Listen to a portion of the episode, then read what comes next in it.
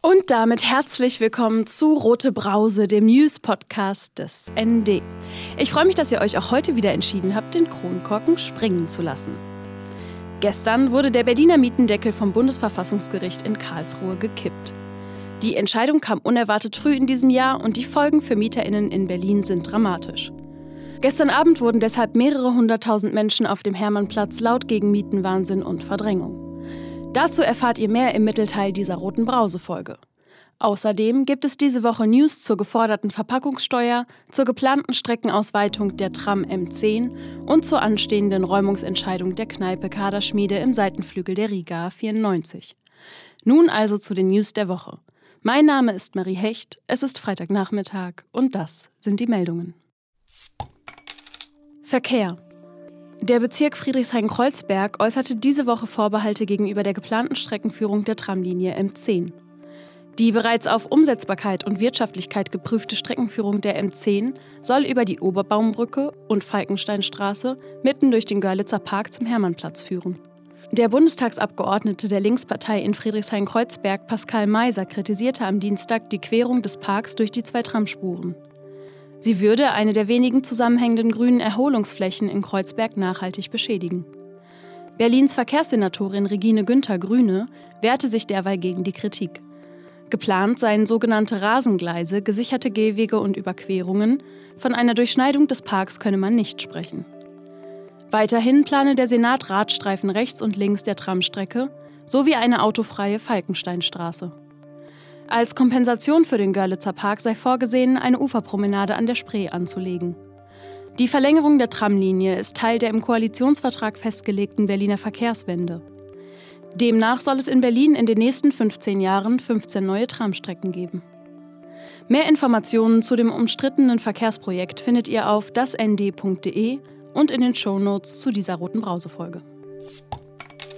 Brandstiftung im Fall der Brandstiftung in einem linken Hausprojekt in der Jagostraße in Spandau hat der für politisch motivierte Kriminalität zuständige Staatsschutz im Landeskriminalamt die Ermittlungen übernommen. Das teilte ein Sprecher der Polizei auf ND-Anfrage diesen Dienstag mit. Laut Polizei konnten bislang jedoch keine Hinweise auf den oder die Täter erlangt werden. Auch zur Tatmotivation legen derzeit keine belastbaren Anhalte vor. Die mobile Beratung gegen Rechtsextremismus Berlin hält einen rechtsextremen Hintergrund der Tat aufgrund von rechtsextremen Anfeindungen gegen das Hausprojekt in der Vergangenheit für möglich. Vergangene Woche hatten Unbekannte gegen 3 Uhr im Treppenhaus des Hausprojekts zwei Sofas und einen Tisch angezündet. Das Feuer konnte von den BewohnerInnen gelöscht und ein Übergreifen auf den Rest des Hauses verhindert werden, bevor die alarmierte Feuerwehr eintraf. Ein 21-Jähriger versuchte sich mit einer Leiter in Sicherheit zu bringen und fiel dabei aus dem ersten Stock. Er und eine weitere Person mit einer Rauchvergiftung wurden ins Krankenhaus eingeliefert. Verpackungssteuer. Der Bund für Umwelt und Naturschutz Deutschland fordert die Einführung einer Verpackungssteuer auf Einweg-to-go-Verpackungen in Berlin. Auf Einwegverpackungen und Geschirr sollte nach Meinung des Verbandes eine Abgabe von 50 Cent pro Stück fällig werden, für einmal Besteck 20 Cent. Außer Hausverzehr und Versandhandel ließen gerade in Corona-Zeiten die Müllberge in der Hauptstadt weiter wachsen, begründete der Referent für Abfall- und Ressourcenpolitik beim BUND Berlin, Tobias Quast-Malur, den Vorstoß diesen Montag. Die Einnahmen einer Verpackungssteuer müssten genutzt werden, um innovative Mehrweglösungen zu fördern. Laut BUND landeten im Jahr 2019 fast 400.000 Tonnen Verpackungsmüll in den Abfalleimern von Berliner Haushalten. Mit den Abfallmengen stiegen neben dem Schaden für Umwelt und Klima auch die Kosten. Die Entsorgung illegaler Müllablagerungen auf Berlins Straßen sei im vergangenen Jahr mit 5 Millionen Euro zu Buche geschlagen, Tendenz steigend. Weitere Millionenkosten entstünden jedes Jahr durch die Vermüllung der Parks. Riga 94. Über eine mögliche Räumung der Kneipe Kaderschmiede im teilweise besetzten Haus Riga 94 in Friedrichshain verhandelt das Landgericht am 26. April. Das bestätigte ein Gerichtssprecher diesen Dienstag. Die Räumungsklage des Hauseigentümers gegen die Kneipe im Seitenflügel des linksradikalen Hausprojektes läuft schon länger. Für die Kneipe gibt es keinen Mietvertrag. In vorherigen Verfahren waren allerdings die Besitzverhältnisse nicht ausreichend geklärt. Das ist nun anders, sodass die Chancen für einen Erfolg der Räumungsklage gestiegen sind. Parallel versucht der Hauseigentümer eine Begehung des Hausprojektes für ein Brandschutzgutachten durchzusetzen. Der Bezirk Friedrichshain-Kreuzberg hatte Anfang März eine eigene Brandschutzbegehung durchgeführt und hält eine weitere Inspektion durch den Eigentümer für nicht notwendig. Nach langwierigen politischen und juristischen Streitereien zwischen der Senatsinnenverwaltung, dem Bezirksamt und der Eigentümerseite soll die Brandschutzprüfung nun voraussichtlich im Juni mithilfe der Polizei durchgesetzt werden. Die BewohnerInnen haben angekündigt, Eigentümervertreter und Polizei nicht ins Gebäude zu lassen. Ihr hört die Rote Brause und das waren die Wochenmeldungen aus linker Perspektive. Hast du eigentlich schon für die Rote Brause beim Deutschen Podcastpreis abgestimmt? Dein Lieblings-News-Podcast für Berlin ist dort nämlich für den Publikumspreis nominiert. Und zum Gewinnen brauche ich deine Unterstützung. Unter www.deutscher-podcastpreis.de slash podcasts slash rote Brause könnt ihr für die Rote Brause abstimmen. Und nun zurück zum Wochengeschehen. Gestern hat das Bundesverfassungsgericht in Karlsruhe das Gesetz zur Mietenbegrenzung im Wohnungswesen in Berlin, besser bekannt unter dem Namen Berliner Mietendeckel, für nichtig erklärt. Nicht nur, aber ganz besonders in Berlin stößt das natürlich auf Protest. Ein Beitrag über aktuelle Forderungen der Mietenaktivistinnen in Berlin. Wir sind so viele geworden, dass wir jetzt schon loslaufen müssen, um Platz zu schaffen. Laut und präsent protestierte gestern die Berliner Mieterinnenbewegung gegen die Urteilsverkündung des Bundesverfassungsgerichts gegen den Berliner Mietendeckel.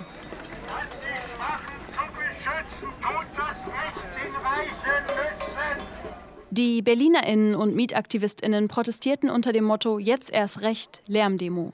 Zahlreich versammelten sie sich auf dem Hermannplatz. Wir sind hier, weil sie unseren erkämpften Mietendeckel wieder geklaut haben. Wir sind wütend, wir sind laut.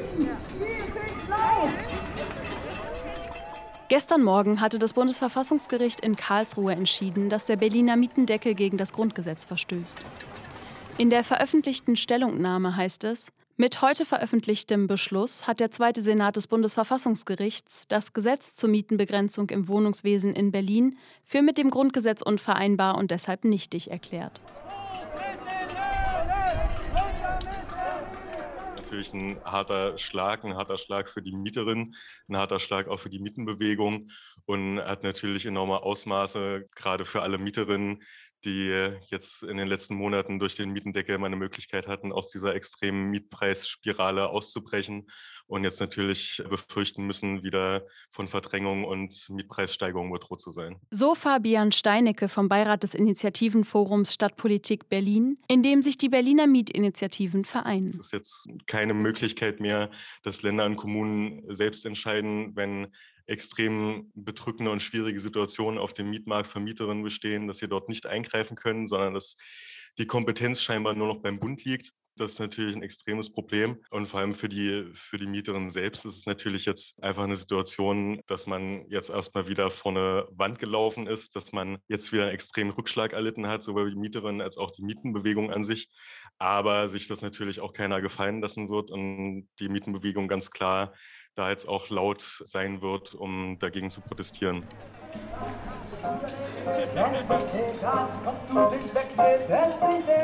Verdammt nochmal nicht egal, ob du wechselst, es ist nicht egal. Man es ist nicht egal.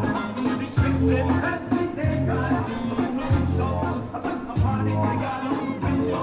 Dass die RichterInnen des Bundesverfassungsgerichts diese Woche den gesamten sogenannten Berliner Mietendeckel kippten, hat für die MieterInnen in der Hauptstadt weitreichende Konsequenzen. Zwar verwies der rot-rot-grüne Senat immer wieder darauf, dass die MieterInnen entsprechende Rücklagen bis zu einer Gerichtsentscheidung zurücklegten, um gegebenenfalls die Forderungen der VermieterInnen erfüllen zu können. Umfragen hatten zuletzt jedoch gezeigt, dass nur eine Minderheit der MieterInnen tatsächlich entsprechende Rücklagen getätigt hatte. Dadurch jetzt viele Menschen einfach wieder vor einer Situation stehen, wo ein Großteil ihres Einkommens, ihrer finanziellen Einkünfte dafür ausgegeben werden müssen, dass sie wohnen können oder nicht dafür ausgegeben werden können, verdrängt werden oder vielleicht halt auch ihre Wohnung verlieren. Sagt Fabian Steinecke. Gegen das rot-rot-grüne Kernprojekt hatten sowohl die Bundestagsfraktionen von CDU und FDP als auch die Berliner Fraktionen der beiden bürgerlichen Parteien im Abgeordnetenhaus eine Klage bei den Verfassungsgerichten im Land und Bund eingereicht. Berlin hat nach Ansicht der Richterinnen in Karlsruhe nicht die Gesetzgebungskompetenz gehabt, ein solches Gesetz zu erlassen. Der Berliner Mietendeckel war im Februar 2020 in Kraft getreten. Mit dem Gesetz waren unter anderem die Mieten von rund 1,5 Millionen Wohnungen in Berlin auf fünf Jahre eingefroren worden. Außerdem bestand in einer zweiten Stufe seit vergangenem Herbst die Möglichkeit, überhöhte Mieten abzusenken. Die Niederlage und sozusagen das Nichtgelten des Mietendeckels darf jetzt nicht auf Mieterinnen zurückfallen. Um der dramatischen Lage vieler MieterInnen entgegenzuwirken, sei nun die Berliner Landesregierung gefordert, meint Fabian Steinecke vom Initiativenforum Stadtpolitik Berlin. Es ist natürlich jetzt ganz wichtig zu sagen, dass sich die Politik auch weiter dazu verpflichtet, dass sie für Mieterinnen einsteht und nicht für Kapitalkonzerne, für die Gewinne von Vermieterinnen und Großkonzernen, sondern ganz klar sagt so, okay, der Mietendeckel war jetzt ein Versuch, der gescheitert ist, aber bei diesem Versuch kann es nicht bleiben, sondern sich die Landesregierung auf jeden Fall auch dafür einsetzt, dass es jetzt bundesweite Initiativen dafür gibt, dass so eine Art Mietenstopp oder Mietendeckel kommt. Und natürlich, dass ganz klar die Parteien, die sich jetzt zur Wahl stellen, die Abgeordneten, und Landesverbände sich dafür einsetzen, dass vergesellschaftet wird, dass die Initiative durchkommt. Aber insgesamt natürlich ganz klar, dass es stärkeren Mieterinnenschutz gibt, ob jetzt über einen Mietendeckel oder einen Mietenstopp, aber dass auf jeden Fall die Menschen eine bessere Perspektive darauf haben und es eine ganz klare Priorität der Landesregierung gibt auf die Mieterinnen und nicht auf Wohnungskonzerne.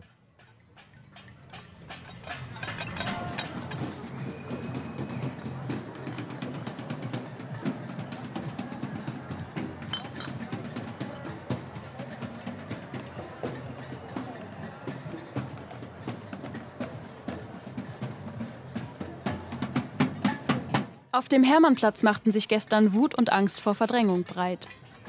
Lautstark machten die MieterInnen sich Luft.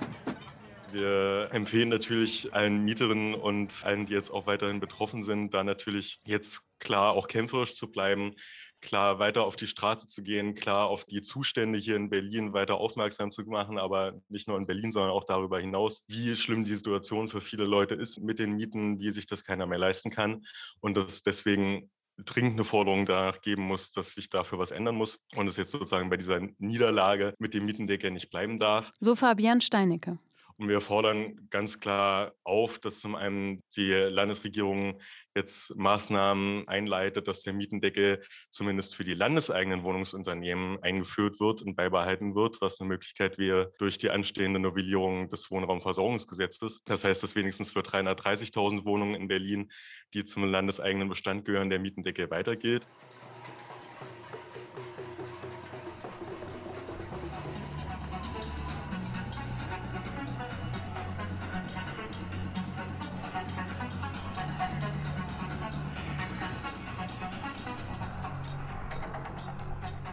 Die Mietinitiativen und MieterInnen in Berlin und ganz Deutschland sollten nicht aufgeben.